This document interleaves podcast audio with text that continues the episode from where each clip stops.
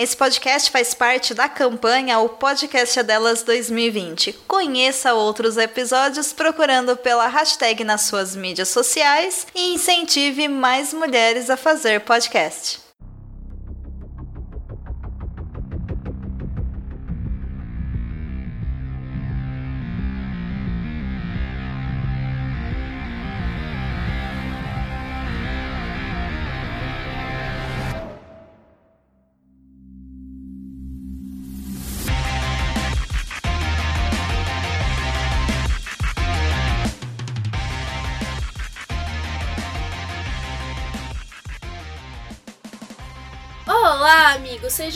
Bem-vindos a mais este podcast. Aqui é a Débora Almeida e hoje nós vamos falar da série da Netflix Drive to Survive 2. E aqui comigo eu estou com o Rubens. Seja bem-vindo, Rubens. Obrigado, Débora, pela oportunidade de participar hoje do BBcast. É uma grande satisfação estar aqui, um podcast que admiro muito, a uma distância considerável. E nessa quarentena aí do coronavírus, eu que já estou amarrado numa cadeira porque você não me suporta mais, só tô podendo mexer a boca e os dedões. Vamos falar, né, sobre a segunda temporada do Dark Survive. Lembrando que teve a primeira temporada, já temos um BBcast que nós produzimos no ano passado, link no post. Bom, como é o mês das mulheres, eu estou aqui fazendo o host desse programa. E por isso, bom, vamos agradecer os nossos apoiadores que estão proporcionando a desenvolvimento, crescimento do BPcast e nesse período de quarentena nós vamos trazer programas para vocês até para poder dar aquela entretida, passar o tempo, né? Não vamos ficar só na Netflix não. Assiste Drive to Survive, mas volta aqui e faz uma maratona do BPcast. Bom, os nossos apoiadores são Ricardo Banniman, Maia Barbosa, Eliezer Teixeira, Luiz Félix, Arthur Felipe, Rafael Celone, Will Mesquita, Antony Santos, Rogério Froner, Helena Lisboa, Cássio Machado, Carlos Del Valle, Bruno Varley, Eric Nemes, Bruno Shinozaki, Alberto Xavier, Will Bueno, Ricardo Silva, Beto Correia, Fabrício Cavalcante, Arthur Apóstolo, Sérgio Milani, Melquiades Veloso, Micael Souza, Ezequiel Bali, Silney Messi, Rafael Arilho, Rafael Carvalho, Fábio Ramiro e Mari Ângela. Bom, muito obrigado aos nossos apoiadores, a todos aqueles que contribuem mensalmente ao boletim do Paddock. Acredite, os valores estão sendo muito bem utilizados aqui. Estamos postando aí sempre que possível agora reviews, porque esse período de hiato do automobilismo será discutido no próximo episódio com convidados especiais. Mas um agradecimento aí todo especial aos nossos apoiadores. E como a gente sempre fala, se não há possibilidade de vocês apoiar financeiramente o Boletim de Paddock, aquele RT maroto, aquela curtida num post nosso, um comentário. Visualização no YouTube. Visualização do YouTube. Aproveitando, quem está ouvindo o BBcast, mesmo que não vá assistir os vídeos no YouTube, a reprodução do BBcast no YouTube, vai lá, se inscreva no canal, logo logo teremos lives, vídeos é, com informações, publicações rotineiras no YouTube. Então já fica lá inscrito para quando começar a sair uma produção mais rotineira, né, contínua, detalhada. detalhada, vocês já estejam inscritos no canal. Também recomendamos aí alguns canais lá no nosso canal do YouTube. Fique à vontade, nossos amigos também produzem material e conteúdo de primeira. Bom, então depois de todos esses agradecimentos e tudo que já foi passado para vocês, vamos começar com o nosso programa. E, bom, Rubens, a gente assistiu a segunda temporada da Netflix, não foi que nem a, aquela doideira de assistir a primeira fazendo uma maratona. Dessa vez a gente optou pra, por assistir pausadamente e até porque já estava começando a conflitar com alguns outros compromissos nossos antes de ter essa pausa do automobilismo.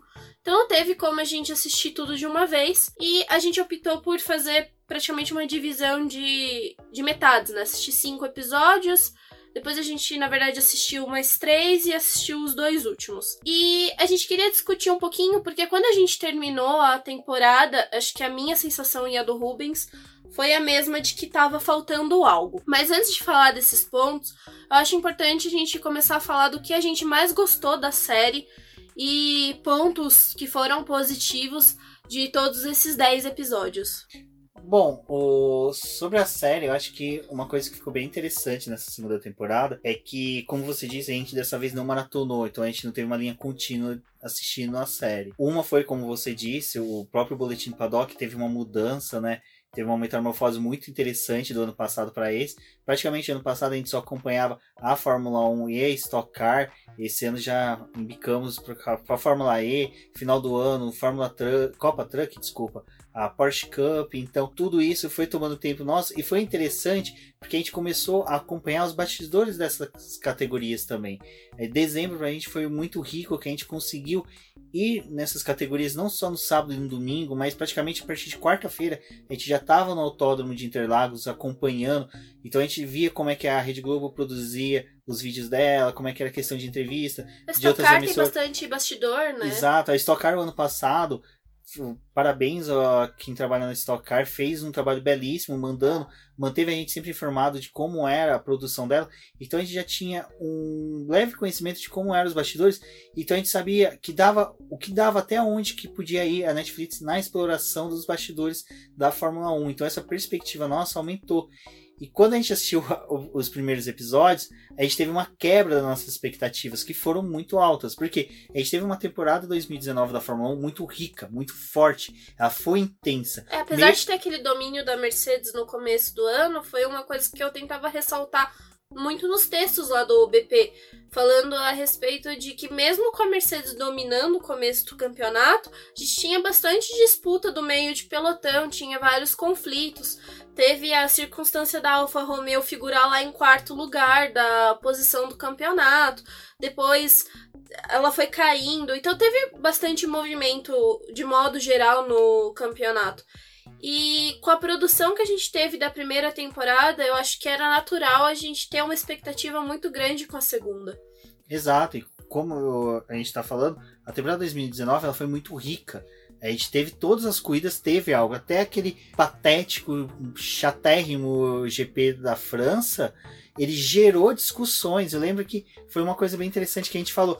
A Fórmula 1 morreu no GP da França podem jogar já a terra em cima do caixão, fecha, esquece a Fórmula 1. E no GP seguinte, não, já na Alemanha, já no GP da Bélgica, Monza, GP do Brasil, a gente teve todo aquele, aquela, aquele campeonato vivo, aquele campeonato forte. Então, toda a perspectiva que a gente teve para a segunda temporada da Survive foi esse, foi de que seria uma série muito rica, muito forte. Eu acho que também teve o ponto de que chegou o momento, quando a temporada acabou, que tinha discussão do que a gente queria ver na série, que era, por exemplo, o GP da Alemanha e o do Brasil, acho que foram os principais, assim, de pedido e comoção em rede social. Mas Além disso, é, como a gente teve uma boa temporada, eu acredito que teve muita gente que também ficou com aquela sensação de que podia ter mostrado tal coisa de uma corrida, podia ter mostrado.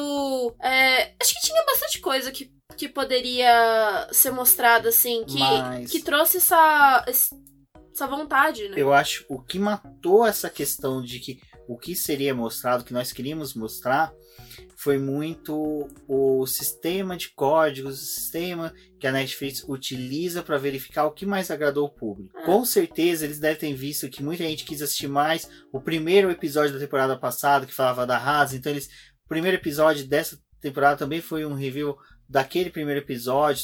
Lógico, teve um pouquinho, uns elementos ali a mais. É, eu consegui rever essa temporada. A temporada não, assisti os dois primeiros episódios ontem, antes da gente gravar esse programa.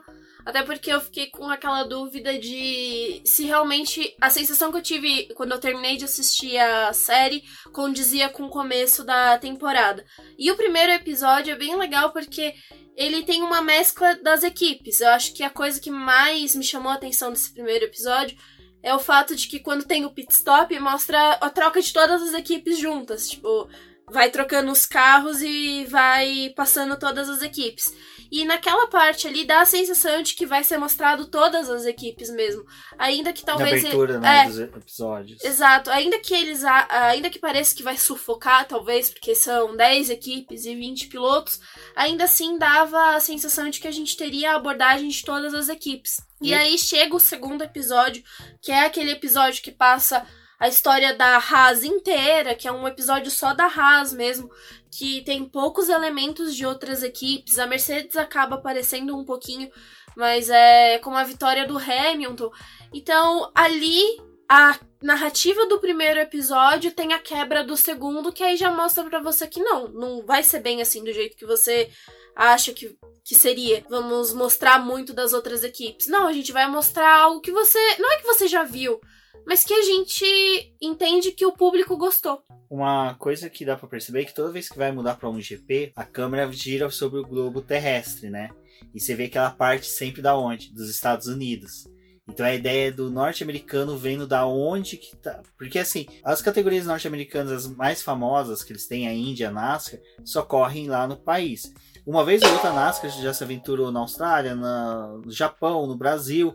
Mas só que para eles, eles querem mostrar, olha, sai a Fórmula 1 praticamente daqui dos Estados Unidos e vai até a Austrália. Então é praticamente Daquela mostrando. sensação, é, da sensação que é tudo de lá, né? É, saindo, como se fosse a Haas saindo dos Estados Unidos e indo para esses países. Então, eu acho que mostrar um pouco a Haas é mostrar para o fã de automobilismo americano um nome já conhecido, que eles já têm habitualidade de ver e que leva eles a ter uma sensação de conforto, porque o que vier daqui para frente é ganho, é, é normal, é, é, tranquilo. Então esses dois episódios acho que dá, dá, gera uma zona de conforto pro telespectador que não é o fã habitual da Fórmula 1. Eu acredito que tem isso, realmente. E eu não tinha pensado nesse ponto, mas faz sentido quando você fala disso. E nessa temporada eles conseguiram trazer um pouco da figura do Gene Haas, que é o grande comandante da Haas nos Estados Unidos, né? Ele é o dono da equipe. E eu acho que é legal você trazer uma figura de vitória e colocar ele na Fórmula 1. Apesar da equipe não ter sido tudo isso esse ano e teve bastante daquela quebra da expectativa deles, que eles achavam que iam, iam crescer e não teve isso. Acho que foi interessante mostrar isso, mas eu sinto que o Gunter Steiner, por exemplo, ele tava muito mais forçado nessa segunda temporada. Porque ele sabe, ele viu a É o que repercussão que, comentei. teve, ele teve, viu essa repercussão que teve dele no paddock e foi algo que eles mesmo trazem na Netflix o quanto que foi a mudança dele de um ano pro outro. Um ano ninguém tava nem aí pra quem era Gunter e no segundo ano tava gente parando ele no paddock pra poder tirar foto. Ele não consegue andar mais pelo paddock sem ser Ele se incomodado. tornou uma né? estrela, né? É. É o que eu comentei. Rockstar, né? É o que eu comentei. Ele. A, a métrica né, que a Netflix deve utilizar para apurar se uma série deve continuar ou não, eles devem ter apurado que esses episódios que tinha o Gunter, que o pessoal voltava, porque tudo isso que você faz, pausa, volta num episódio, gera números, que gera estatísticas para Netflix poder saber se uma série vai continuar ou não, qual personagem que ela tem que trabalhar mais ou não. Então é por isso que existe toda uma evolução da série. E, como você falou, o Gunter se tornou um aço, o Daniel Ricciardo novamente foi explorado ele, o Carlos Sainz também, que na temporada passada ele teve a briga dele com, com o Fernando Alonso, esse ano foi com o Daniel Ricciardo. Então, todas essas coisas, essas informações, a Netflix recolheu da série passada e viu, bom, esses são elementos que a gente tem que apurar. Dois elementos que entraram esse ano e eles não, não utilizaram da forma correta, uma utilizou, mas a outra não, foi a Mercedes e a Ferrari. A Mercedes e a Ferrari estavam ausentes na temporada passada, nessa temporada estavam presentes, mas para mim a, a Mercedes foi muito mais bem explorada do que a Ferrari. Aquele episódio do- da Alemanha foi muito mais bem explorado do que o episódio que foi gerado para a Ferrari que foi nos Estados Unidos. Mas logo logo a gente entra nos dois. Voltando aqui na questão de expectativas, como foi nosso início da temporada, foi uma coisa que eu comentei com a Débora. Eu, eu faço uma linha muito parecida com o filmes que são baseados em livros. Liv- filmes que, o que o roteiro vem deriva de livros, que deriva de uma trilogia. O que, que acontece? Muitas vezes sai um filme que as pessoas não conhecem, que, que é baseado em livro. Aí a pessoa assiste o primeiro filme e fala: Nossa, perfeito, vamos, vamos usar um exemplo: Senhor dos Anéis. Ah, Senhor dos Anéis, três livros. Primeiro filme, você vai lá, assiste Sociedade do Anel, tem os hobbits bonitinho, tem toda aquela festa bacana, tem os elfos chegando, todo mundo, nossa, que bacana, vamos ler. Aí lê o livro, já fala, bom, tem alguma coisa de estranho. E percebe que o livro não bate muito bem com a série. E é mais ou menos o que aconteceu com, com a série da Netflix. O que acontece? A gente assistiu a temporada, a gente assistiu a Fórmula 1, a gente sabe o que aconteceu, a gente criou expectativas. E quando gera a série, a gente vê muitas coisas e fala assim, bom, eu acredito que não tenha sido muito bem assim. Opa, no desenrolar dessa narrativa faltou isso.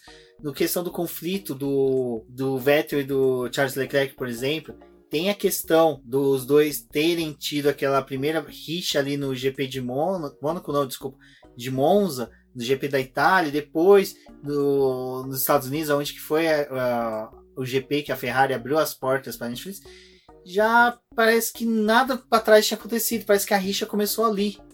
Então, assim, eles tiveram essas quebras na narrativa que não foi tão bacana. Assim, a série, a temporada é boa, é espetacular, mas assim, quando a gente tem essas perspectivas de que a gente acompanhou melhor a temporada, a gente acompanhou melhor né, a temporada de 2019 da Fórmula 1, que eu acredito que deve ter sido uma das temporadas em que a gente teve maior acesso a informações, acompanhou melhor os pilotos nas redes sociais. Eu acho que teve uma abertura muito maior. Jornalistas brasileiros que estavam inseridos na categoria trouxe mais informações pra gente. Até nossa produção no Boletim Paddock se tornou um pouco mais ampla, um pouco mais pop em questões de trazer informações ter informações dos batidores encaminhadas por, pelas equipes. Então, tudo isso gerou uma expectativa de que a narrativa seria um pouquinho mais, como poderia ser, homogênea entre todos os pilotos e todas as equipes, porque dava para se fazer, não tem como falar que não dava, porque a gente tem quatro episódios que poderiam ter se resumido em dois, então eu acho que dava dois episódios ainda para fazer mesclar os palhaços da Fórmula 1, Kimi Raikkonen e Lando Norris, é, a volta do, dos que não foram, Kvyat e, sei lá, uh, Robert Kubica, fazer uma, um episódio só dos dois. Então, assim, dava para se trabalhar em 10 episódios com todos os elementos que teve. Mas assim, a temporada, a, a, série é ótima, não podemos negar. É que nós somos fã de Fórmula 1, fã de automóveis, são fãs muito rigorosos. É um público chato, eles querem tudo no mínimo dos detalhes. Nós somos, nós temos essa natureza, por isso que nós gostamos de Fórmula 1, porque a Fórmula 1 é o supra-sumo do automobilismo. É uma coisa que o Emílio, amigo nosso lá do podcast F1 Brasil, fala. Depois, quando você acompanha a Fórmula 1, é difícil você ir para outra categoria, porque você tem o supra-sumo do automobilismo, da disputa humana. E quando você vai para outra categoria, você tem que começar a ter uma imersão um pouco diferente, uma quebra de paradigmas. E já a série da Netflix, a gente tem essa exigência que a gente tem mesmo já com a categoria. Eu acho que, na verdade, a primeira temporada a gente não tinha um parâmetro do que esperar. E a Fórmula 1, ela sempre, pelo menos na época que a gente tinha, né, Bernie Eccleston lá no comando, era sempre muito fechado. E não tinha essa chance de conhecer os bastidores. Ele até apoiava que os pilotos não tivessem rede social. Então não tinha essa linha de você conseguir se sentir dentro dos boxes. E por ser uma categoria que, como o Rubens falou, é a categoria mais top do automobilismo, você também não tem acesso aos pilotos, às equipes de uma forma como se você for, por exemplo, numa Stock Car, você vai ter mais acesso.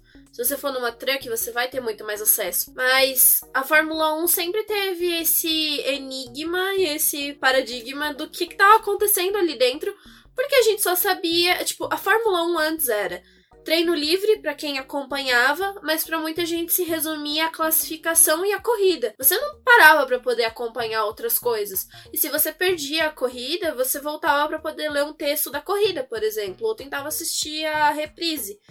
E hoje você percebe que tem algo além, que é os bastidores que você pode acompanhar pelos pilotos, que eles mostram nas redes sociais dele a vida pessoal deles, tipo, o Hamilton mostra muito disso. Outros pilotos fazem o mesmo, o Sainz, ele mostra muita coisa engraçada. A McLaren, né? Ela é, produz vídeos mostrando os bastidores dela. É muito interessante. ano passado mesmo, eu teve um período que eu pegava tanto os vídeos da Fórmula 1 quanto os vídeos de algumas equipes, principalmente da McLaren, que ela mostrava o bastidor dela, tipo, dos GPs. E aquilo eu acho que já já é algo que vai mostrando como que tá sendo a quebra desse dessa barreira que tá tendo. E na primeira temporada a gente não tinha muito o que esperar, porque a gente nunca tinha visto a Fórmula 1 fazer isso. Mostrar abrir realmente, tipo, é, a, a teve... catraca e falar, passa aí o teu cartãozinho VIP. É, nós fomos credenciados, pra né? Poder ver. Pra poder assistir a Fórmula 1 por trás dos bastidores. Exato. A gente só tinha aquela série que foi feita da Amazon para a McLaren, que mostrou a pré-temporada, salvo engano, 2018, 2017 da, McLaren, como foi frustrante, toda aquela questão. É, já foi uma série bacana. Eu acho que aquilo ali abriu os olhos até para a Netflix ver que ela poderia fazer um trabalho semelhante, próximo àquilo, e fez muito bem. E, e tem outra coisa. A Netflix ela chegou num ponto em que mesmo os jornalistas que estão lá há algum tempo não conseguem. Você não tem o acesso a, ao chefe de equipe, às vezes, no momento que ele tá tendo aquela explosão, que nem o Gunter. Porque se você é um jornalista e tá ali, você não vai pegar o cara naquele momento que ele tá explosivo, porque você sabe que você não vai ter um. No futuro você vai poder chegar a entrevistar ele. Exato, você não vai conseguir é, é, entrevistar mais ele porque você pegou ele no pior momento. E a Netflix tá ali, tipo, com a câmera fazendo de papagaio de pirata. Ela tá em volta pegando justamente essas partes. Então eu acho que eu acho que é isso que acaba mostrando o, o quanto que o bastidor da Fórmula 1 é interessante.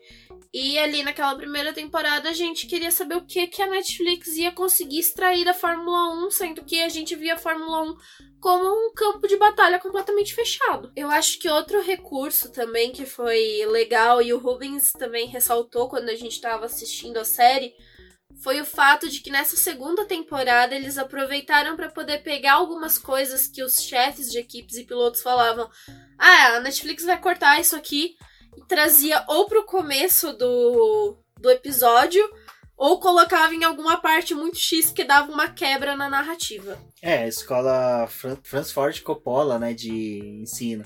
Para quem não sabe, Francis Ford Coppola quando ele dirigiu O Poderoso Chefão, ele tinha o costume de deixar a câmera ligada para pegar momento de atores. Então tem várias cenas em que você tem do dessa câmera capturando os atores fazendo alguma coisa que foi inserida no filme.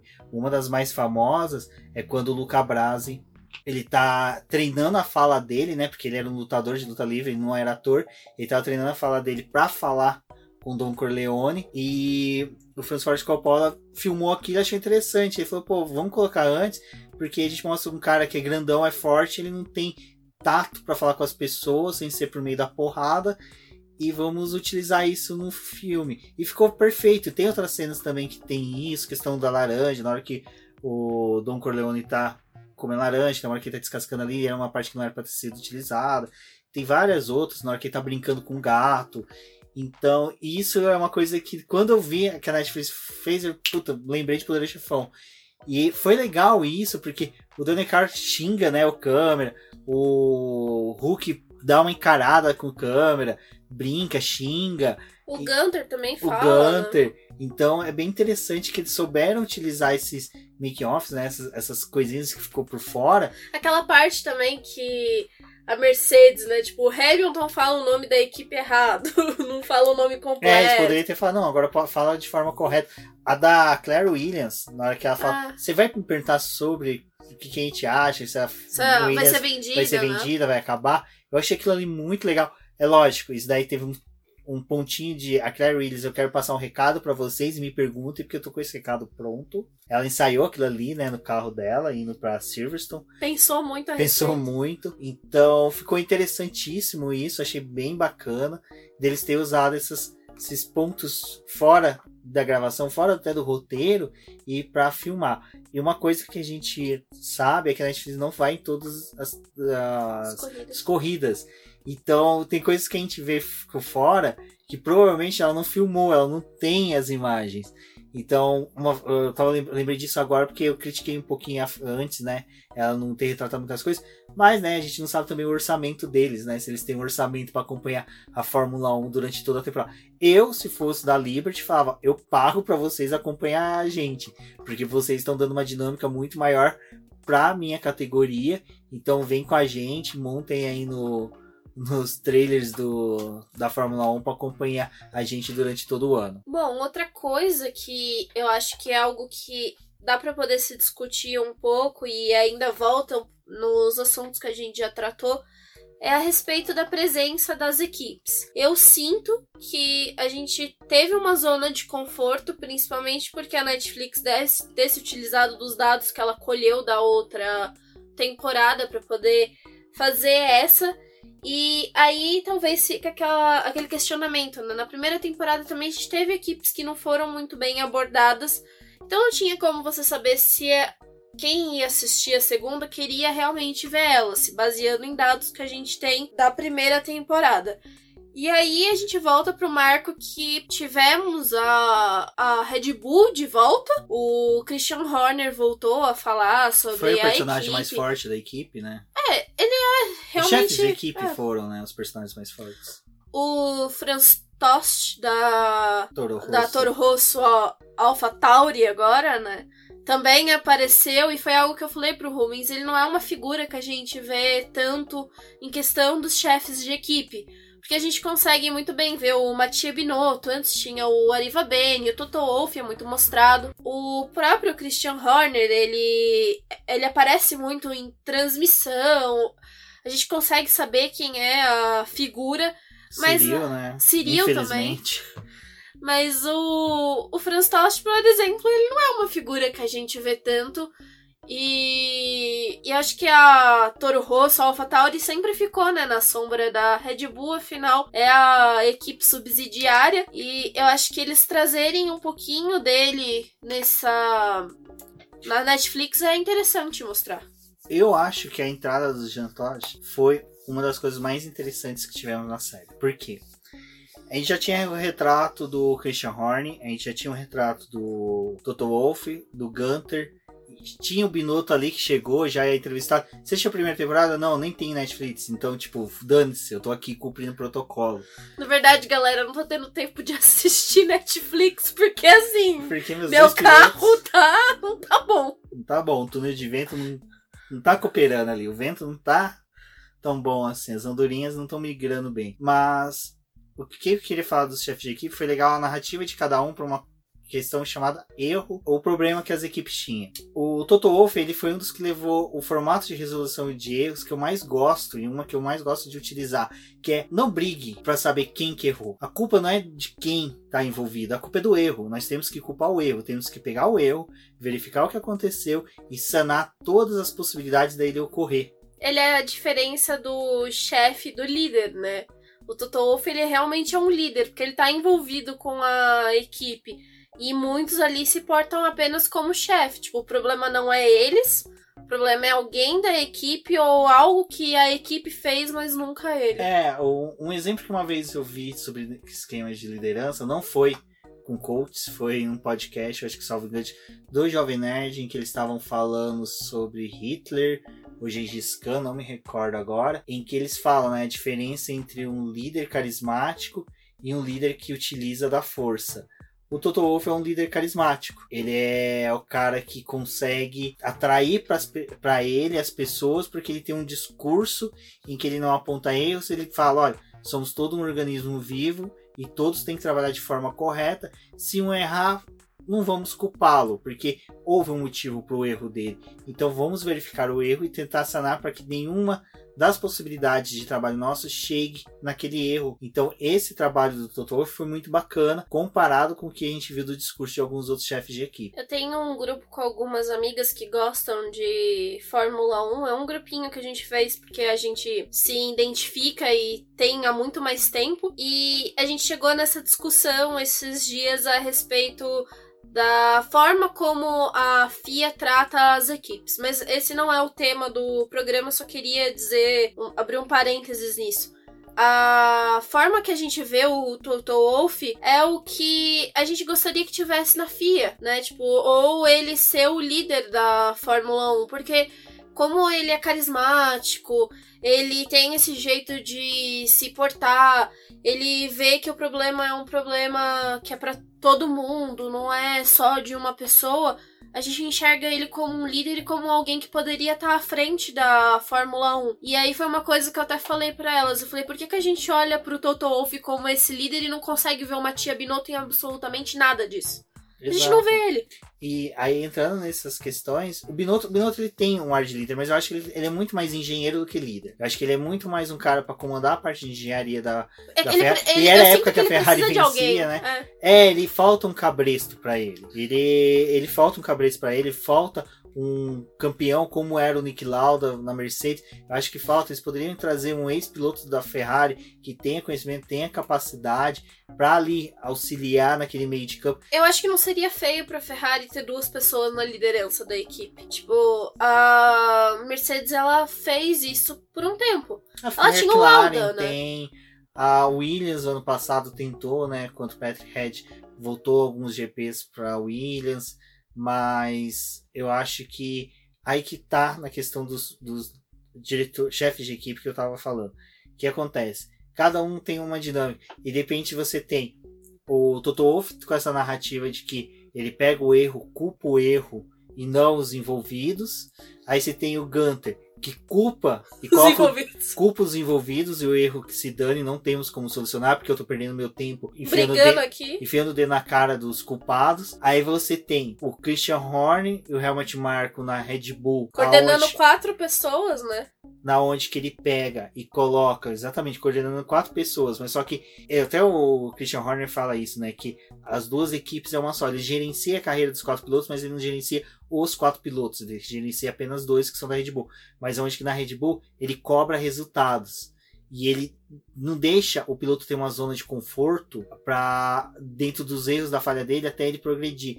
Então, o que aconteceu até com o Gasly, que critica o Gasly, que o Gasly ficava olhando muito telemetria, estudando muito, enquanto que ele não pegava e aplicava na pista o que o piloto vencedor que ele realmente era. E aí chega o Tosh, que é da Alfa Romeo, coloca o, o Gasly numa zona de conforto, começa a Alfa Romeo, não, Alfa Tauri, desculpa, a tua Alfa Tauri ano passado, Toro Rosso, na Toro Rosso, coloca ele numa zona de conforto, coloca ele numa situação em que ele começa a ter uma melhor é, habituação ao cenário da Fórmula 1, começa a se sentir à vontade. A gente viu toda a progressão, todo o progresso que o Gasly teve no final do ano. Ele não foi um piloto brilhante, ele não foi um piloto vencedor. Apesar que o Gasly, desculpa o termo que eu vou usar, as palavras que eu vou usar vão ser fortes, mas ele nunca foi, nem nas categorias de base. Ele sempre foi piloto que ele sempre foi um piloto que demorou muito a se habituar nas categorias de base até ele vencer. Ele não, é, não foi um piloto que fez uma temporada que nem é o Russell, fez uma temporada da F2 já foi campeão, foi para Fórmula 1. O Gasly não, o Gasly ficou alguns anos lá em outras categorias de base, ele também ficou alguns anos penando para poder chegar na Fórmula 1. Ele precisa de um tempo para se habituar e se para evoluir dentro da categoria. E a Red Bull não, a Red Bull precisava de resultados imediatos. Foi lá, buscou o álbum. E as narrativas dos, dos chefes de equipe são bem diferentes e é bem interessante a gente analisar isso, como são o progresso das equipes dentro de cada uma das da forma com que eles tratam os problemas, as, os conflitos internos da equipe e como eles sabem encaixar isso dentro do que ele precisa. O Toto Wolff ele tem um, um jeito mais manager, mais CEO da equipe, né? Aquela coisa do cara que tá olhando a equipe sempre por cima. É muito interessante na hora que ele tá falando com a equipe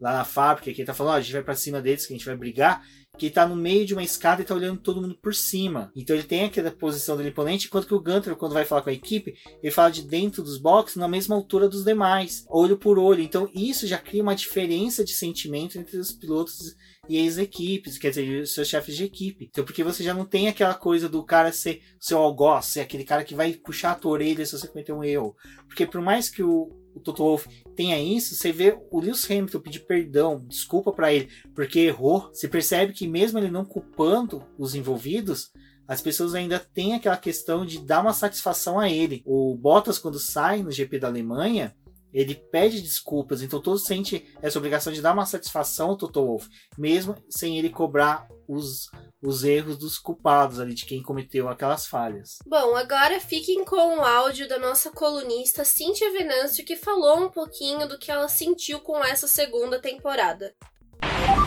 Então, é, falando sobre o Drive to Survive, eu vou confessar para vocês que eu fiquei um pouco decepcionada com essa segunda temporada. Na verdade, eu não sei se decepcionada é a palavra certa, mas a temporada 1 ela me deixou muito mais impressionada do que a segunda. Eu não sei se foi porque eu criei muita expectativa, né? Porque a primeira temporada ela foi sensacional.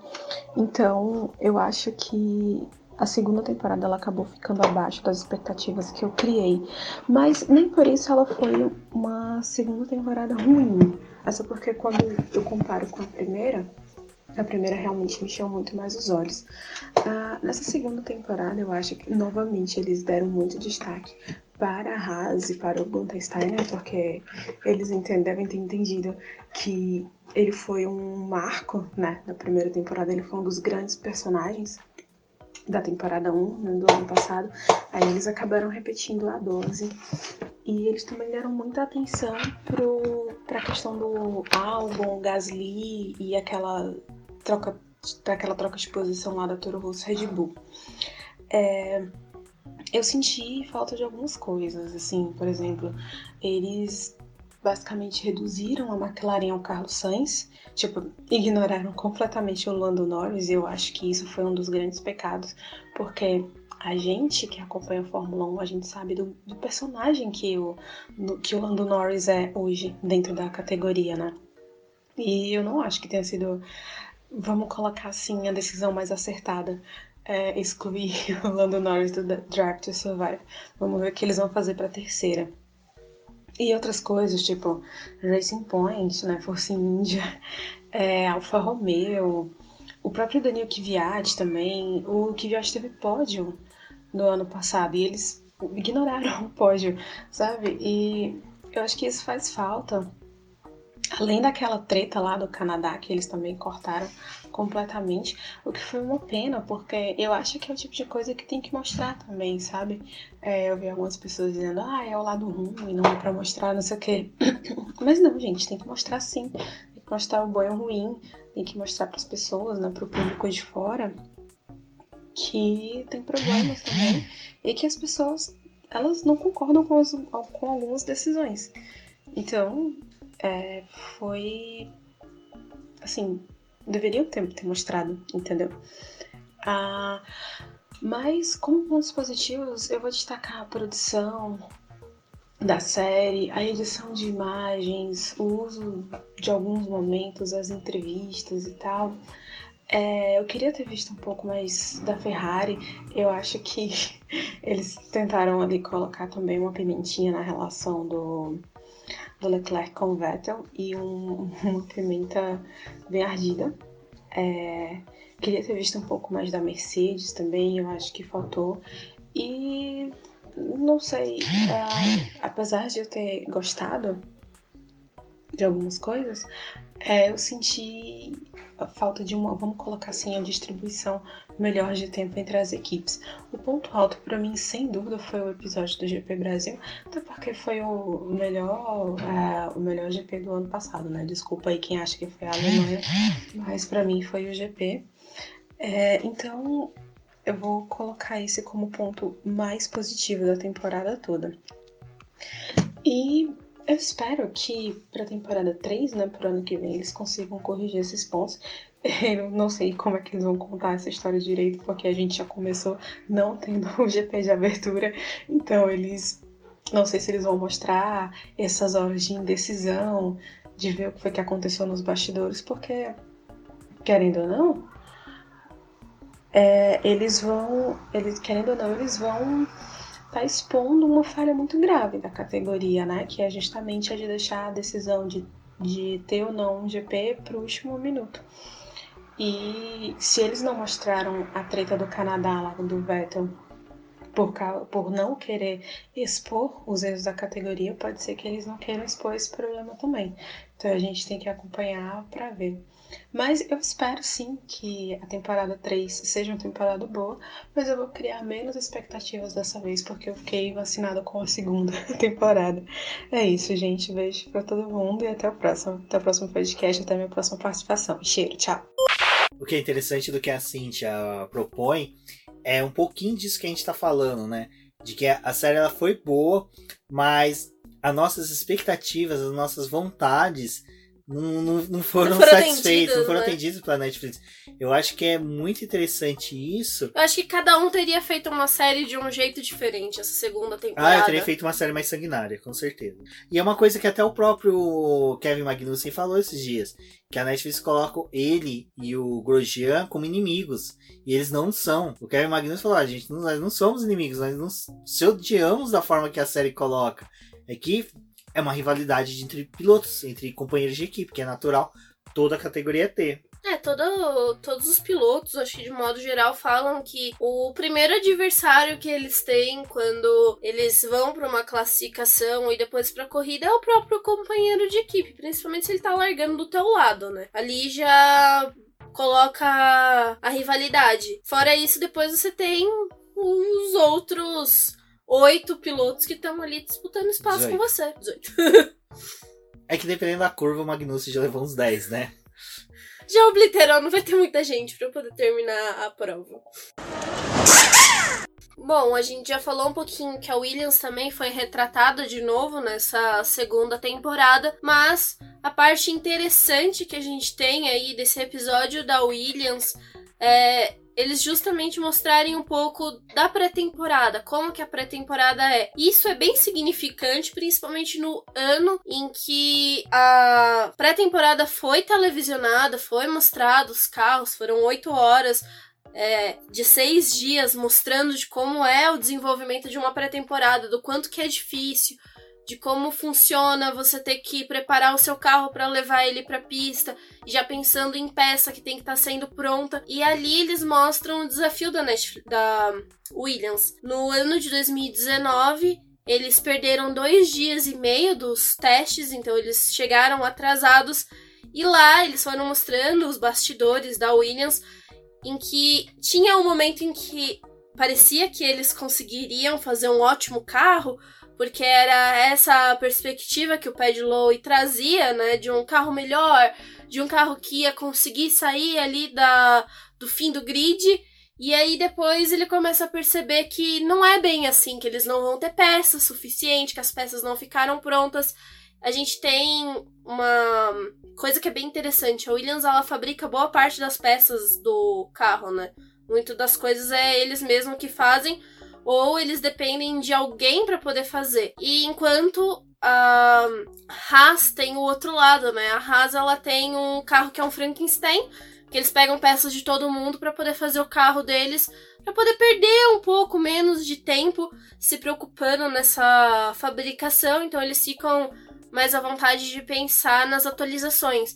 E aí a gente mostra o lado, né, que é difícil para as duas equipes a Haas ter que lidar e às vezes ter um problema e não saber de onde esse problema tá vindo, porque as peças estão vindo de lugares completamente diferentes. E a Williams tendo que lidar com a própria produção das peças e às vezes, apesar de saber aonde tá o erro, não tem o que fazer porque tem prazo para aquilo ficar pronto. Exato. É, o que foi interessante da questão da Williams é que eu mesmo, quando a Williams falou que o Padlow ia para a equipe, eu fiquei entusiasmado. Para quem já acompanha o BB Cash, o Leite de Paddock, não sei se recorda, finalzinho de 2018 ali, eu falava, eu era toda hora até meio chato, falava, olha, a Williams vai conseguir ter um salto, o Padlow é um excelente projetista, ele vai conseguir levantar a equipe, é um cara que consegue fazer com poucos recursos, fazer um bom carro. Eu tinha essa expectativa, me frustrei bonito nessa questão, e a série mostrou que realmente foi frustrante para todos. Você tinha ali Uh, no dia que ligaram o motor, é, a discussão de que ainda faltavam peças, que o assoalho era muito complexo, que estava faltando, eram muitos detalhes para poder fazer as peças.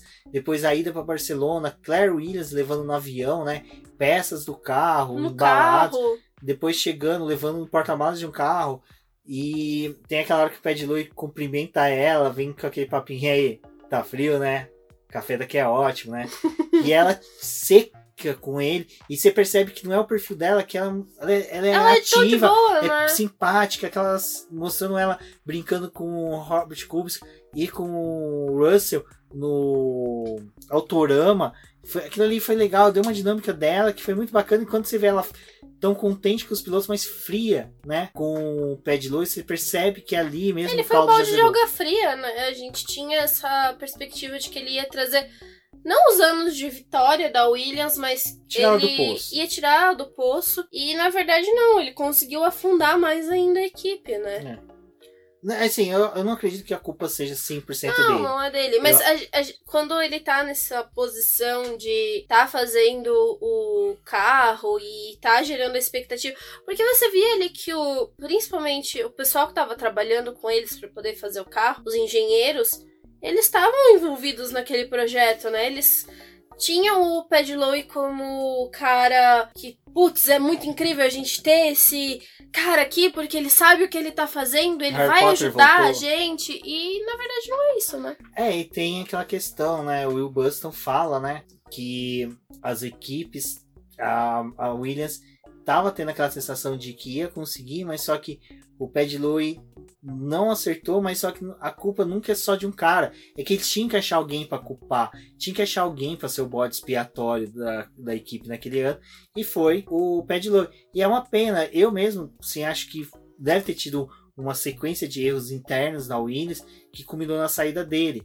E foi como eu falei agora há pouco, ele saiu, aí depois de um tempo veio o Patrick Head. É lógico que não é um episódio pra gente falar sobre a Williams, mas só que a gente vê que toda a construção, até da temporada dela, aquela cena em que tem do Russell dando um fumo na equipe, falando: olha, eu me senti patético, idiota, dentro de um carro que não rende. Porque é uma coisa que até a Débora falou. Um carro de Fórmula 1 lento ainda é um carro rápido. Você ainda tá a 200 e poucos quilômetros por hora. Mas só que, assim, você tá a 14, 15 quilômetros por hora abaixo De, de um dos primeiros colocados, é muito. É, tem aquela cena também da Haas que eles classificam bem e aí depois o carro começa a cair, cair, cair, cair, cair. Áustria, né? Que eles fizeram aquela troca do assoalho, do assoalho de dois, meio de temporada pro da Austrália pra ver se acertava o carro. É, e teve a troca do câmbio também, né? Porque tinha desgastado e aí eles colocaram é, o novo câmbio lá e o Magnussen acabou classificando bem, mas depois na corrida ele começou a perder posição, posição, Não, posição. ele quebrou o câmbio, ele já perdeu posições de largada e foi uma prova que o Gene Haas estava com eles. Exato. Então e... aquela, aquela sensação do Gunter ter que dar a resposta pro Gene, ó, câmbio zero quilômetro, quebrou. E aí você vê, né, que é, foi o que o Rubens trouxe de novo, né, que eu já tinha falado já a respeito disso, de que ainda assim é um carro rápido que tá perdendo espaço para outros carros que são mais rápidos que ele. Então, é, apesar de quando a gente fala desse problema da Netflix, talvez nessa temporada ter se dedicado a equipes específicas em episódios, esse episódio da Williams que ficou pro final foi um bom episódio. A Williams ela traz um, um pouco disso, da vontade de você querer saber como é que é a, A partir equipe. do, né? do- desculpa, a partir do, do episódio da Mercedes, né, em que já descartou, ó, tirando os episódios da Haas, Renault. Renault, Renault teve Nossa, praticamente episódio- dois episódios, né? episódio da Renault, me desculpa, que coisa chatérrima, eu achei. Não, não teve, não acrescentou em nada pra mim. Desculpa, não acrescentou em nada. Eu gostei mais do, da primeira temporada em que eles mostraram o Ricardo tendo aquela fase de sair da Red Bull e ir pra Renault.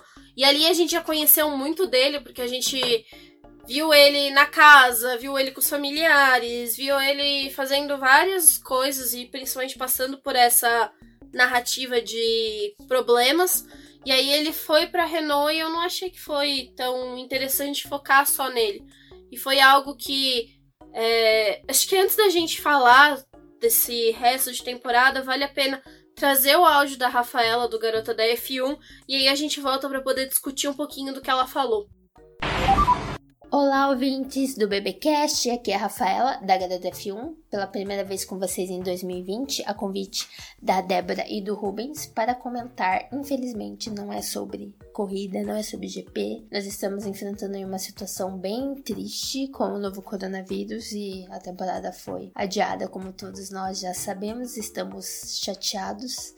Mas, como não temos poder como indivíduos, né, como cidadão de, de frear isso e a gente vai ter que esperar as coisas acalmarem, a gente dá um jeito de falar do que a gente ama, né, que é automobilismo e Fórmula 1. Então eu vim conversar com vocês sobre Drive to Survive, segunda temporada, que contra a maré eu acho a melhor temporada até agora. É, a maioria é, coloca a primeira temporada como melhor e eu realmente achei mais agradável a segunda. É, mas é óbvio que eles não iam deixar eu aqui exaltar o que eu achei de bom da segunda temporada. Rubens. Eu vim aqui pra comentar o que eu achei de ruim. E na realidade foram poucas coisas, então vai ser um, um relato um pouquinho curto, né? Não o que eu achei de ruim, mas o que faltou. Eu acho que tá todo mundo meio que com o mesmo pensamento, que é a questão de faltou narrativa pro Lando Norris, faltou pra Racing Point. E é claro, a gente queria todas as equipes, então colocar a Alfa Romeo no meio, mas eu acho que pra mim ela não fez tanta falta. O que mais fez falta foi realmente a Racing Point, principalmente porque seguindo a, a a narrativa da primeira temporada sobre a questão de, da falência da Força Índia, seria muito interessante eles mostrarem qual foi o rumo que a Racing Point tomou, né? E a questão do Lando Norris de ser uma estrela em ascensão, ninguém pode negar isso, né? Ele é alguém que, que surpreendeu muito ano passado. E eles não falaram nada. Por sorte, a gente teve o Carlos Sainz para representar a McLaren, que também vem em um ano muito bom, né? Então, isso pelo menos não faltou. E ao mesmo tempo que eu achei que essas coisas faltaram, eu achei que teve excesso da raça. A gente sabe que a história da Haas é muito boa, chega a ser cômica, né? Eles têm muita coisa para contar, eles são é, boas fontes, né? Que a gente chama no jornalismo. Mas eu achei que exagerou um pouquinho. A gente já tá careca de saber as situações ruins que eles estão enfrentando. Então, mostra em um episódio, pronto, tá bom o suficiente, sabe? A narrativa foi um pouquinho repetitiva nisso. Só que, como eu falei, vindo aqui falar o que tem de ruim, mas já vindo ser advogada, é... a gente não sabe qual liberdade eles tiveram a Netflix teve dentro da categoria dessa vez. A gente não sabe se a Racing Point não falou, ó, oh, a gente não quer que vocês filmem a gente. Vai saber se o Lawrence Stroll não queria. Já pensou? Como que iam mostrar a narrativa deles? Falando, olha, o cara comprou a equipe para dar vaga pro filho não é uma situação que as pessoas querem mostrar. Pelo menos se eu fosse o Lawrence Stroll, eu não queria mostrar isso pro mundo. Mesmo sabendo que foi isso mesmo que eu fiz. Então a gente não sabe. Talvez eles também não quiseram apostar no, no Lando Norris. E daí o Lando apareceu no metade do campeonato espetacular e eles já. Ah, agora não dá mais. Ou então eles já tinham pauta demais. Como a Mercedes e a Ferrari liberaram um palco para eles. Eles, ah, não, vamos deixar isso de lado porque é melhor você colocar a Mercedes e a Ferrari, né? Então a gente não sabe. Então é, é aquilo, colocando na balança, o que teve de falta e falha não chega nem perto do quão bom foi o resto. Então, tem alguns episódios que eu achei meio fraco, tipo o próprio da Ferrari. A Ferrari deu uma liberdade muito boa para eles fazerem. O episódio não foi ruim, mas dava para fazer melhor, sabe? Enquanto da Mercedes eu achei espetacular. Nossa, eles fizeram uma narrativa incrível e eu tô super feliz que é, deu errado tudo o GP da Alemanha, porque se desse tudo certo, não ia ser um episódio tão espetacular quanto foi. Então essas são as, as falhas que eu meio que vi, mas já defendi do porquê que ai, pode não ter aparecido, pode não ter acontecido. De modo geral, eu gostei bastante e eu acho que ver o lado positivo das coisas é, é importante. Então, é um presente pra gente. Essa série da Netflix é um presente. Eles podiam muito bem não fazer. E eles estão fazendo. Então vamos curtir o que, que eles estão fazendo. Ai, teve aquilo de forçar a rivalidade do Daniel Ricardo e do Sainz. Vamos ser sinceros, boa parte das pessoas que assistem a série são pessoas que acompanham o campeonato de Fórmula 1. É muito difícil alguém de fora assistir. E quem de fora assiste geralmente tá acompanhado de alguém que assiste. Então a pessoa já vai explicar, ó, oh, não foi assim, tá bom? Claro que tem gente que talvez veja sozinho e pense, nossa, os caras se odeiam mas é, é uma minoria que, que não vai atingir diretamente os pilotos. Então acho que isso a gente pode ficar em paz também. Eu gostei bastante. E como a gente tá aí sem, sem GP, sem campeonato, se você não assistiu, vai lá assistir. Ou se você assistiu, faz maratona direto. Assiste as duas temporadas. É muito legal você ver a evolução que a Netflix teve em termos de narrativa. Então, é isso aí, galera pensem o lado bom que foi essa segunda temporada. Eu acho que a maioria vai concordar com essas faltas e falhas e talvez vocês até apontem outras que eu não tenha recordado agora. Mas eu queria agradecer mais uma vez o Rubens e a Débora pelo espaço. Como eu disse, é muito bom falar do que a gente gosta, principalmente nessa situação muito infeliz que a gente tá vivendo agora. Então, falar de Fórmula 1 faz parte da minha vida e não ter corrida para comentar tá me matando. Então foi muito bom participar com vocês. E para quem não me conhece ou quem conhece também quiser visitar de novo, vai lá garadef1.com.br. Eu estou em todas as redes sociais como garadef1, no Twitter, Facebook e Instagram. Um beijinho de longe, né, sem contato direto. Até a próxima. Bom, a Rafa a gente não deixou ela falar muito dos pontos positivos, mas ela ressaltou algumas coisas que ela não Tem gostou um post tanto. dela muito bom, que tá linkado no post do episódio de hoje. Vale a leitura, então recomendo e sigam. sigam Ela nas as- redes sociais. é, todas as duas, tanto a Cíntia como a Rafaela, são duas garotas excepcionais. Acho que assim, a, as hashtags Gear Powers Team tá sempre linkadas as três, né? A Débora, a Cíntia e a Rafaela, porque são três garotas que representam muito bem o lado feminino do automobilismo, a cobertura do automobilismo. A Cíntia faz muito bem a Fórmula E, a Débora faz muito bem Stock Car, Fórmula 1 e a Rafaela, Fórmula 1 é excepcional. Tirando isso, vamos seguindo com nosso Tirando os episódio. elogios, que são muito bem-vindos, vamos continuar com o programa. Zarrafa falou algo que é bem interessante, foi algo que eu também pensei nisso depois que eu terminei a série. Foi o fato deles terem colocado uma rivalidade entre o Ricardo e o Carlos Sainz. No ano passado, eu acho até justificável você colocar uma rivalidade muito entre aspas aí do Sainz com o Fernando Alonso, porque eram dois pilotos espanhóis correndo por equipes diferentes que queriam destaque em seus países e que principalmente, né, um já tinha tido uma ascensão muito grande na Fórmula 1 e o outro tava querendo viver o que o, o outro teve, né? E quando começou a produção da série do ano passado, da temporada de 2018, que saiu em 2019, quando retratou a rivalidade entre Alonso e Sainz, gente já sabia que o Sainz iria substituir o Alonso. Então a gente já tinha essa informação, eles construíram essa disputa entre os dois, muito bom. Mas daí eles vieram com uma rixa que já estava resolvida do, do Ricardo e do Sainz. É porque que era... o Ricardo só saiu da equipe porque ele não tava se sentindo bem na Red É, Bull. eu ele não vou queria... falar o que, que eu realmente acredito que fez o Ricardo sair da Red Bull, porque os fãs vão vir com tochas em casa para botar fogo, mas para mim ele, não, ele teve o medo do conflito com o Max Verstappen. Eu acho que ele procurou um pouco assim da zona de conforto dele na questão mental de não estar tá num ambiente que não estava fazendo bem para ele. Mas ao meu ver, se você quer ser um piloto vencedor, você talvez ficaria na equipe que está com mais chances. Apesar que a Renault ela trouxe esse parâmetro de que ela poderia estar melhor, que ela poderia crescer, Mas... porque ela teve resultados que ela foi colhendo. Mas aí foi, foi o lance de não ter enxergado o que a própria McLaren estava fazendo, né? Exatamente. Que é Ninguém coisa, olhou para a McLaren. A ascensão da McLaren estava sendo maior do que a ascensão da própria Renault. A Renault, desculpa, ela não tem chance, não tem hoje, com o conjunto que ela tem, de bater de frente com uma Red Bull, que é a terceira do grid. A e McLaren, falta também um chefe de equipe decente, né? A McLaren pode ter essa chance, como ela teve e fa pode fazer.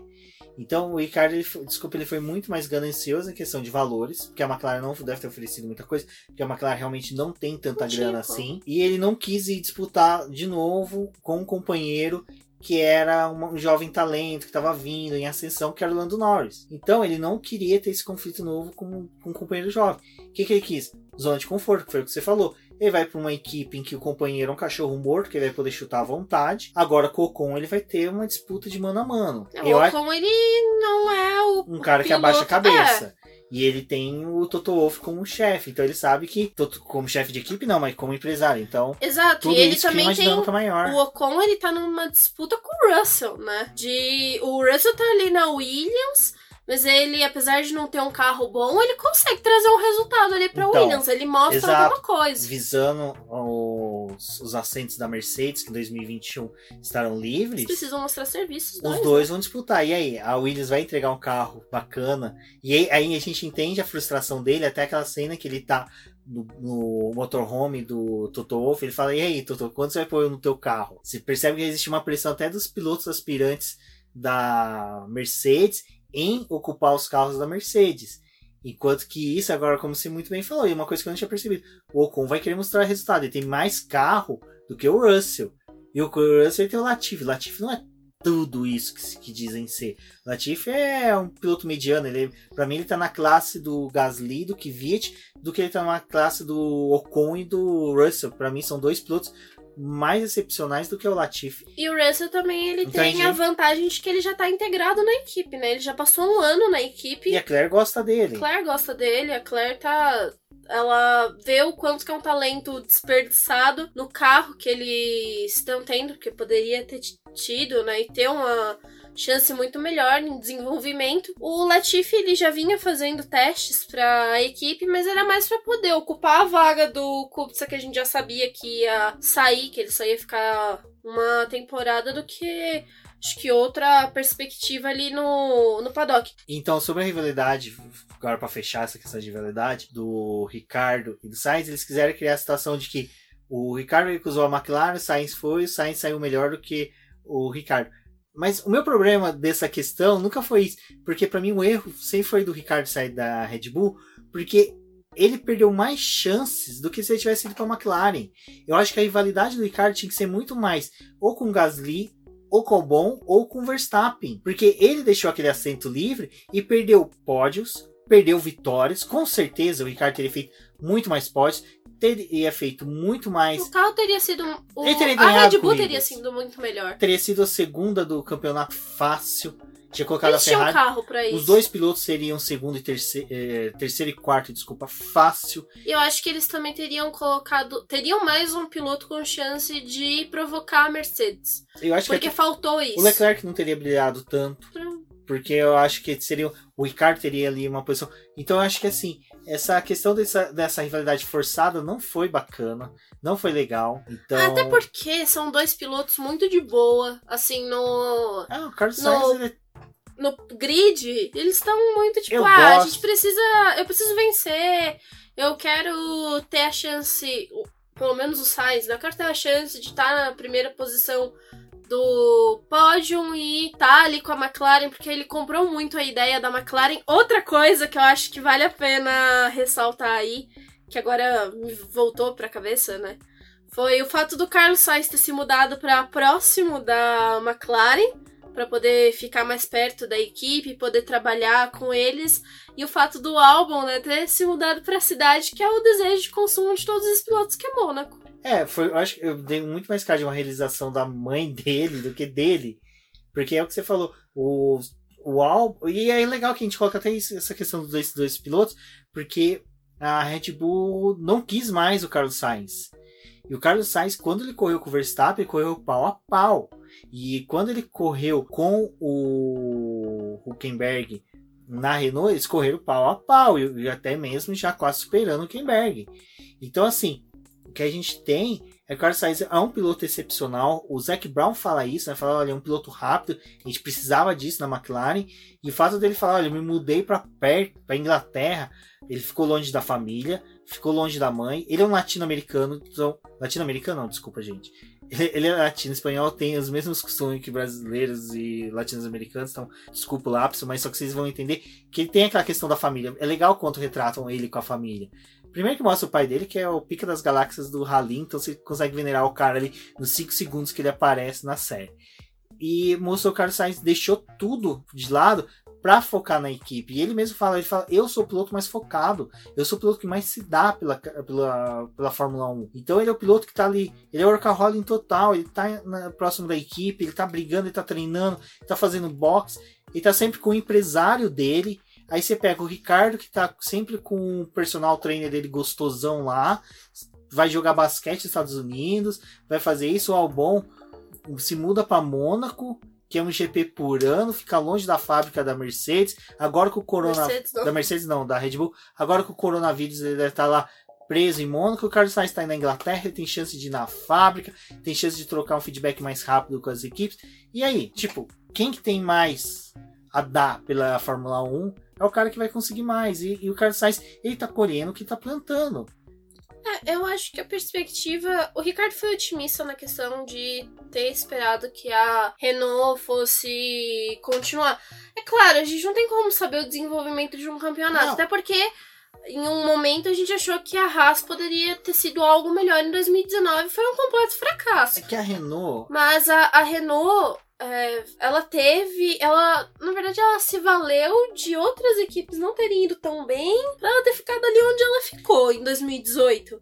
E aí, se você olha para o mesmo ano que foi 2018. A McLaren tava ali, bom, nosso carro não tá tão bom, mas a gente já tá se livrando de um problema que foi ter a Honda. Então a gente já vai voltar aqui pro eixo e pra algo mais uma zona de conforto nossa que a gente sabe que a gente consegue trabalhar. Aí eles pegaram em 2019, que foi o desafio ter dois pilotos novos, porque não tinha, né, nenhum ali, mas tinha o Alonso por trás que trazia a bagagem dele de ser um piloto que conhecia muito da equipe, podia se doar ali em alguns momentos. Eles colocaram as duas a figura de dois pilotos novos que mostrou muito a união de você ter esses dois pilotos juntos realmente pensando na equipe e a McLaren ela foi construindo algo ali para ela poder crescer, né? E a Renault, ela a gente olha pro Cyril, que teve um plano muito ambicioso com o carro, que não foi para lugar nenhum. Lá na fábrica eles mostram que eles têm uma puta de uma fábrica, uma ótima infraestrutura, mas é, a fábrica da Renault você não vê gente trabalhando. Tipo, mostrava, mostrou ali a parte da Renault, mas parece que não tem ninguém. Enquanto as outras equipes você vê bastante movimento de gente trabalhando e. Vocês perceberam que esse podcast só tem um plano de fundo, a série, e a gente tá discutindo como foi a temporada ano passado. Mas por quê? Porque a, durante os episódios, a gente dava pause nos episódios e começava a discutir essas questões. E essa questão que a Débora falou da Renault, eu ia. No momento eu quase interrompi ela para falar que é o seguinte. A Renault, na história dela na Fórmula 1, ela só teve sucesso realmente em duas temporadas. Foi 2005 2006 com o Fernando Alonso e o Briatore. Acabou. A Renault sempre que esteve na Fórmula 1, ela foi muito mais fornecedora de motores do que equipe de Fórmula 1. Equipe de Fórmula 1 na década de 80, quando ela veio com a Era Turbo, que ela veio com pilotos excepcionais, que um deles foi o Alan Prost, ela não ganhou temporadas, ela não conseguiu nada, ela não conseguiu fazer bonito em frente a nenhuma equipe. Aí depois ela teve o retorno dela, quando saiu a Benetton se tornou a Renault, e aí já começou com o Fábio Briatore, tudo aquilo foi construído com o tempo, mas eu acho que muito mais aquela Renault venceu por fator Flávio Briatore e Fernando Alonso do que capacidade técnica da equipe, que depois dela virou uma draga. Até ela sair, depois que retornar agora novamente, ela continua sendo uma equipe sem é, expressão. Para mim, ela não consegue entregar. É a mesma coisa que o pessoal fala do motor Honda. Quando teve aquela expectativa do motor Honda na McLaren, a Honda ela só conseguiu fazer motores vencedores para a Fórmula 1 quando ela esteve com a Williams e a McLaren na década de 80.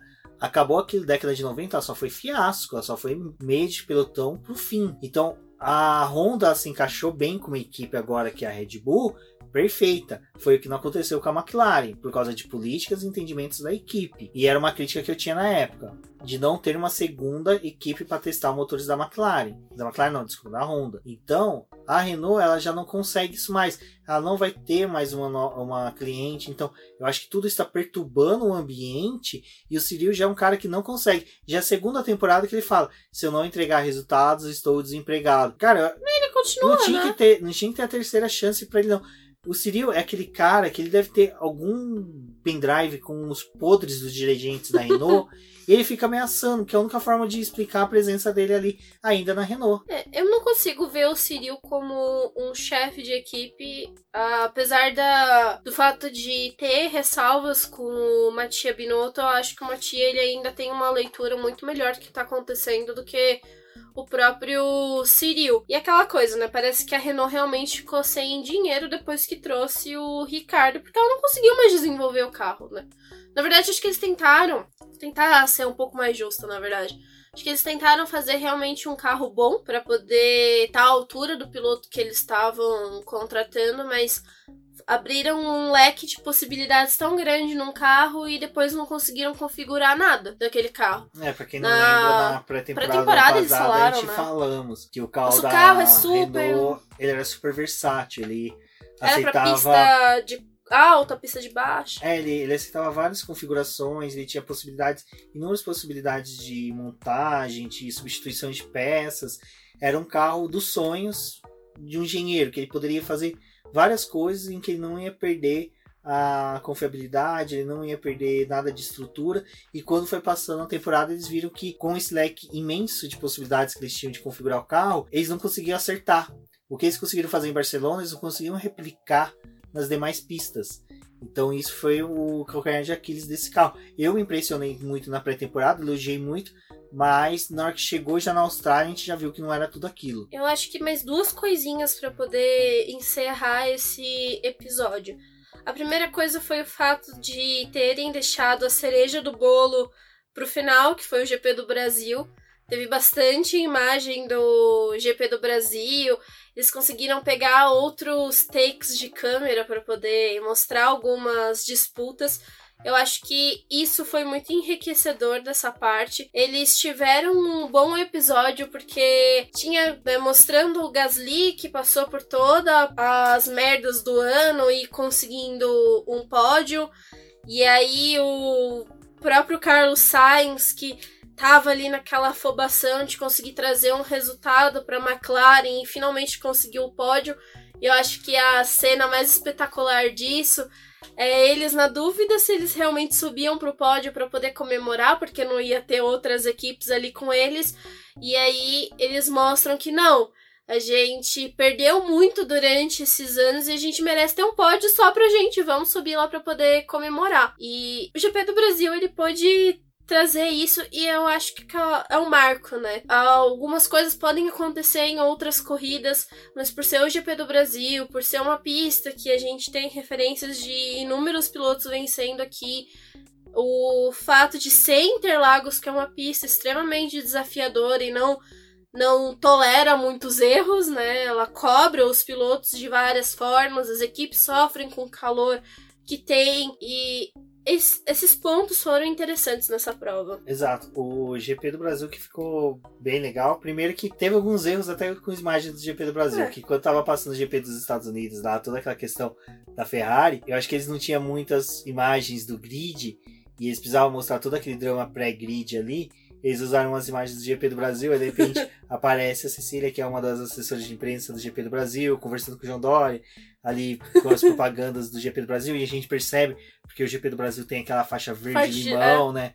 Na virada, mas tirando isso, a, o último episódio do GP do Brasil foi, para mim, foi o mais esperado, porque eu, eu queria saber como foi retratado, eu queria saber como foi os bastidores do GP do, quer dizer, da, da ida do Carlos Sainz pro pódio. A gente tem amigos jornalistas que fizeram a cobertura da etapa e descontaram pra gente, falou, nossa, gente, foi sim uma tensão, porque quando saiu que o Lewis Hamilton estava sendo investigado, que ele confessou até mesmo por Ben Barrichello na entrevista de que ele é, seria, né, que ele pediu desculpa porque ele errou, então a gente tinha toda essa tensão, então foi uma situação bem bacana da forma que foi tratado. E esse momento que a Débora relatou é sensacional. A assessora de imprensa falando, ah, não vai ser legal, todo mundo vê. E aí o primo do Carl Sainz, que é empresário dele, falou, olha, do que você tá falando? Você tá louca? Tipo, o cara, o cara trabalhou a vida inteira para ter o primeiro pódio, para chegar lá. E você quer tirar isso dele? Aí ela foi voto vencida e o pessoal da McLaren subiu. O Carlos Sainz comemorou e acho que foi um dos pódios mais bacanas que é, normalmente você tem lá só o piloto e o engenheiro que é indicado para ir. E dessa vez não, ele estava com todos os seus pares, estavam com toda a equipe comemorando o pódio. Então foi muito bacana. E como a Débora disse, a série inteira foi bem construída para chegar no ápice da, da, do GP do Brasil, aonde que a gente teve toda a construção do Gasly, né? Teve a construção do álbum, teve a construção do Carlos Sainz e os três se tornaram os personagens da, justo do último episódio. E eu vou falar para vocês, eu vi, cara, é uma coisa que eu, eu falo, tem coisas que eu tenho comigo de Interlagos que ninguém nunca vai poder tirar de mim, que é o, Car o Max Verstappen dando aquela salvada no GP do Brasil de 2016, que ele quase bateu ali na subida para ir para reta, é, que, cara, é uma coisa que é viva ainda, e o, ver o Gasly e o Hamilton subindo pareados da junção até a linha de chegada é uma das coisas mais arrepiantes que eu tenho de lembrança. Assim, tem hora que eu, quando eu lembro, eu, eu lembro da, desde a vibração do público até a visão de você ver uma Toro Rosso batendo numa Mercedes numa das curvas mais fodas que tem do automobilismo mundial que é uma das curvas mais desafiadoras que tem. A força G é monstro. Você tem os caras roda com roda. Olha, foi um espetáculo. Fechou, fechou. Nesse, nesse ponto a Netflix fechou muito bem a temporada, a série. Brincando que depois tem os depoimentos dos pilotos de chefe de equipe, que ficou mais sensacional ainda.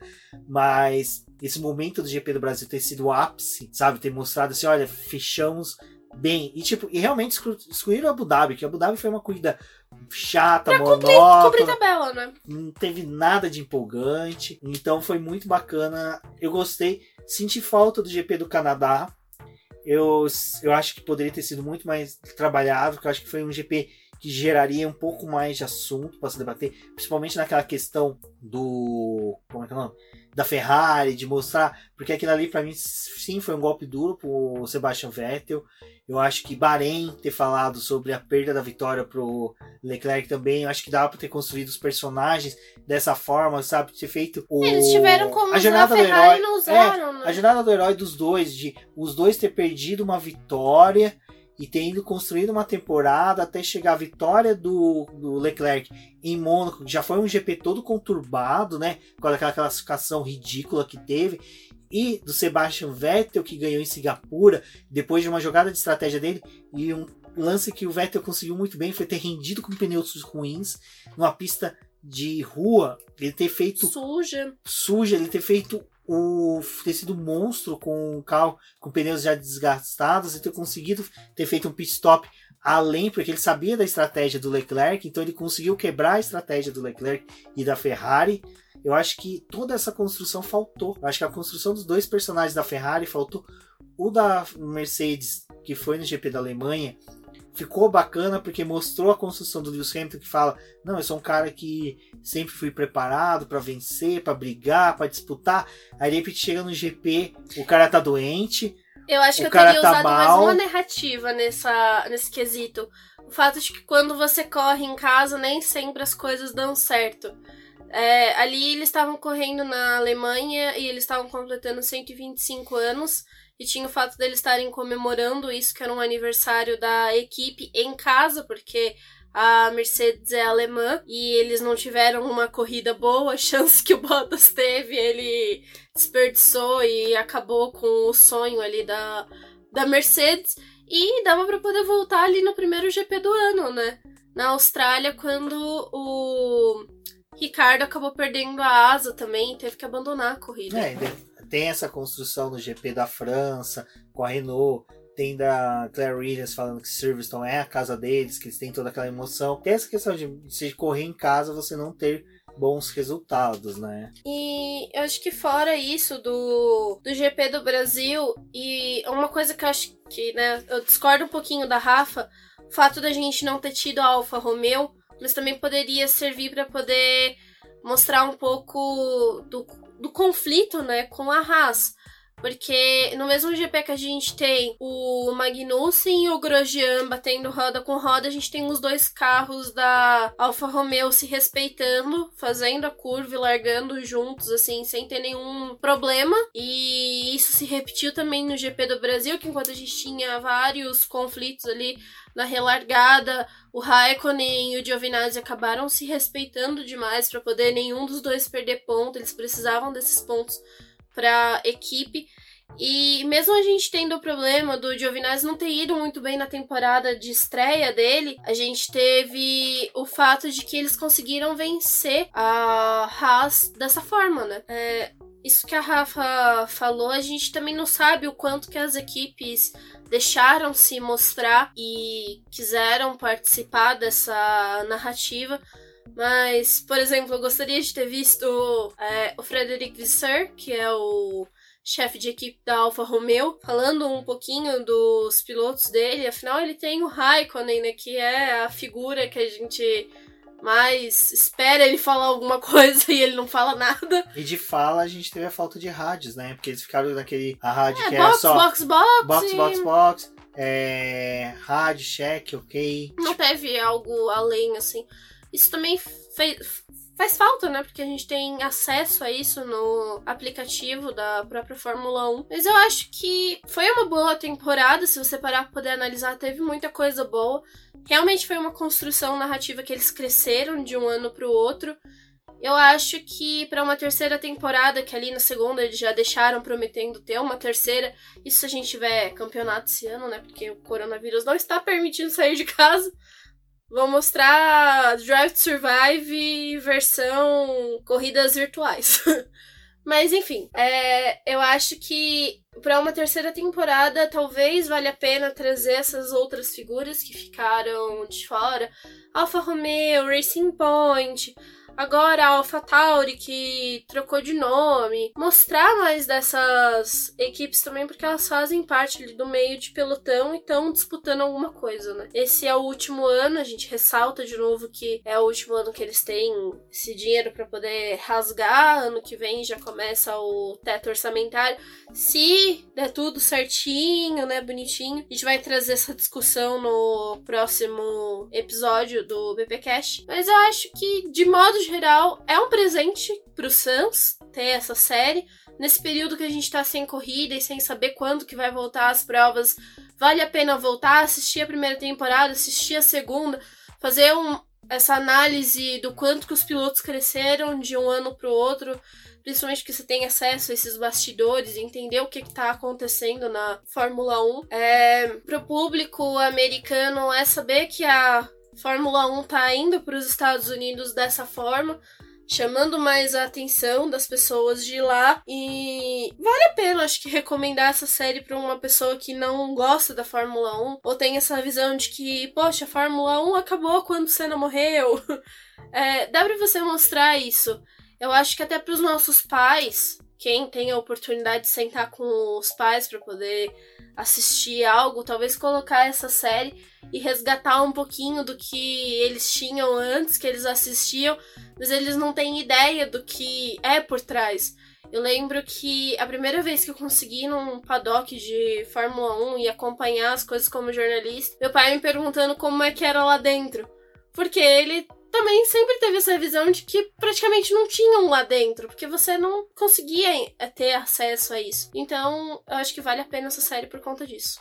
Exatamente, e o que é legal no último episódio é a hora que eles liberam o microfone pros pilotos, pros chefes de equipe, todos falando, ah, não sei o que, que é a Fórmula 1, aí vem o Kimi Raikkonen, ah, isso aqui pra mim é um passatempo, é muito bacana que eles deixam eu correr, tipo aquela frieza dele, Zero Uau. emoções, achei muito bacana. E é uma coisa que eles falaram que achei muito foda. E na hora que eles falaram, olha, esse ano a temporada vai ser espetacular, porque é o último ano que a gente tem cheque em branco, que a gente pode gastar à vontade. Então é o último ano que a gente vai botar para quebrar. Então você percebe que todas as equipes, ela quebra aquela narrativa que a gente estava tendo, de que seria somente uma temporada de transição. Quebra aquela narrativa que o pessoal teve, fala que nenhuma equipe trouxe carros tão é, com muitas novidades para essa temporada. E na verdade eles trouxeram. E eles mesmos apontam isso. E para quem ouviu o BBcast que a gente falou da pré-temporada, a gente fala que os carros tiveram evolução, sim. Houve mudança, sim. A única diferença é que o que está dando certo eles não alteram, eles só melhoram. Mas mesmo assim já é uma mudança. Então foi muito bacana. Eu acho que a temporada, mesmo com essas faltas, é porque, como eu falei no começo, o fã mais chato que tem de qualquer esporte é o fã da Fórmula 1, é o fã de automobilismo, porque é a categoria, a modalidade esportiva mais cara, ela é mais, como poderia dizer, é, tem maior glamour, a gente está quebrando esse glamour, essa, essas barreiras que foram criadas pelo Bernie Eccleston. Esses dias a gente sentado numa mesa, no dia do lançamento do livro do Reginaldo Leme, com o Dando Velocidade Alta, com o Grum do Fórmula 1, a gente estava conversando sobre isso, né? Como seria interessante ver um Dark Survive de temporadas como a de 88, 89, 90, 2008, 2012, que foram temporadas até a de no, 1999, né, que foi aquela em que o Irvine não foi todo aquele piloto que a Ferrari precisava para ganhar o título. Então todas as tem temporada que a gente fica se perguntando como seria o Dark Survivor. E quando a gente tem a oportunidade de ter da nossa temporada contemporânea, a gente tem que valorizar, mas é lógico, as nossas críticas servem para poder auxiliar a Netflix a melhorar. É lógico, eu não estou falando que eles vão ver um podcast, eles vão ver algum tweets nosso e vão alterar, mas só que, como eu falei, a métrica que eles utilizaram de números dos episódios que foram mais assistidos, dos momentos que a gente mais voltou no episódio, foram utilizados para gerar esse conteúdo. É lógico que agora, se eles perceberem que o episódio da Alemanha e do que teve da Ferrari, que foi dos Estados Unidos, teve mais, mais visualizações, GP do Brasil, com certeza, se a gente ficar voltando assistindo ali, eles vão perceber, opa, teve uma coisa no GP do Brasil que a gente perdeu. Tem uma coisa ali, tem uma importância nesse GP que é interessante a gente assistir. Então tudo isso vai moldando já a próxima temporada que vai ser em 2021. Quer dizer, lançar 2021 sobre a temporada 2020, eu já fico me perguntando como eles retrataram a Austrália, né? Como foi o retrato do, daqueles momentos da Austrália ali, a pré-temporada já. A pré-temporada é algo bem interessante, porque a gente tem aquele aquecimento, que foi o único momento que a gente viu os carros na pista, né? Toda aquela preparação e depois, duas semanas depois, o mundo mudou completamente e não teve a realização do GP de abertura do ano. Eu acho que essa é uma narrativa interessante também. Quem lembra quando a gente teve o BBcast sobre a pré-temporada, eu falei, critiquei muito o pessoal que tem o discurso que pré-temporada não serve de nada, pré-temporada é muito longa, não serve. Eu fico imaginando como as equipes devem estar deitando e enrolando com os dados que elas obtiveram na pré-temporada. Agora elas estão tendo chance de reproduzir reproduzir tudo que elas colheram, tudo que eles tiveram da pré-temporada e aplicar nos carros. Então você imagina que todos os carros vão ter chance de evoluir juntos. Então, É, com a gente certeza. tem o fato que tem equipe que, por conta do coronavírus, não tá podendo trabalhar na fábrica. E aí os caras estão em casa fazendo análise de dado.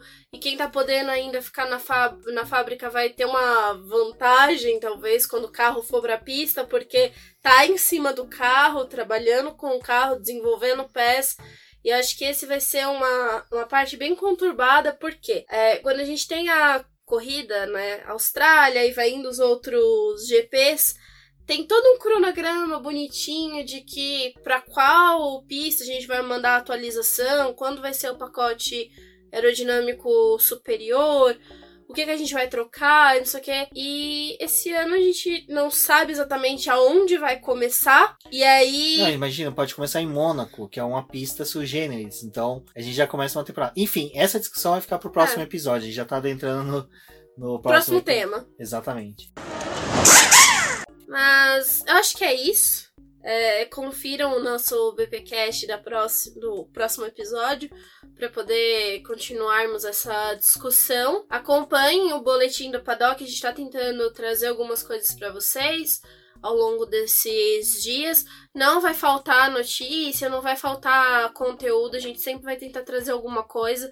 Porque além de ser o nosso trabalho, a gente tem um público que a gente precisa abastecer e tá interessado, quer saber das coisas, acompanhem o Boletim nas suas redes sociais, no Instagram e no Facebook como Boletim do Paddock e no Twitter como arroba boletim que. Eu sou a Débora Almeida, obrigado por escutarem o programa até aqui e até a próxima. É isso mesmo, pessoal. Agradeço a todos que ouviram. Sigam a gente nas redes sociais. Link no post dos nossos perfis. Das meninas que participaram hoje do BBcast. Agradecimento aí pra Cintia e pra Rafaela que mandaram áudios delas. Bom, como sempre, fica aqueles pedidos. Vejam a nossa campanha no Após. Ouviu o BBcast, tá ouvindo no seu agregador favorito. Dá um screenshot, marca a gente nas redes sociais. É bacana também pra poder expandir e mostrar para outras pessoas que vocês estão ouvindo, e, é, chamar mais ouvintes para aumentar aí, né, nossa participação no dia a dia de mais apaixonados, aficionados pelo automobilismo. Eu sou o Rubem GP Neto, um forte abraço a todos e até a próxima.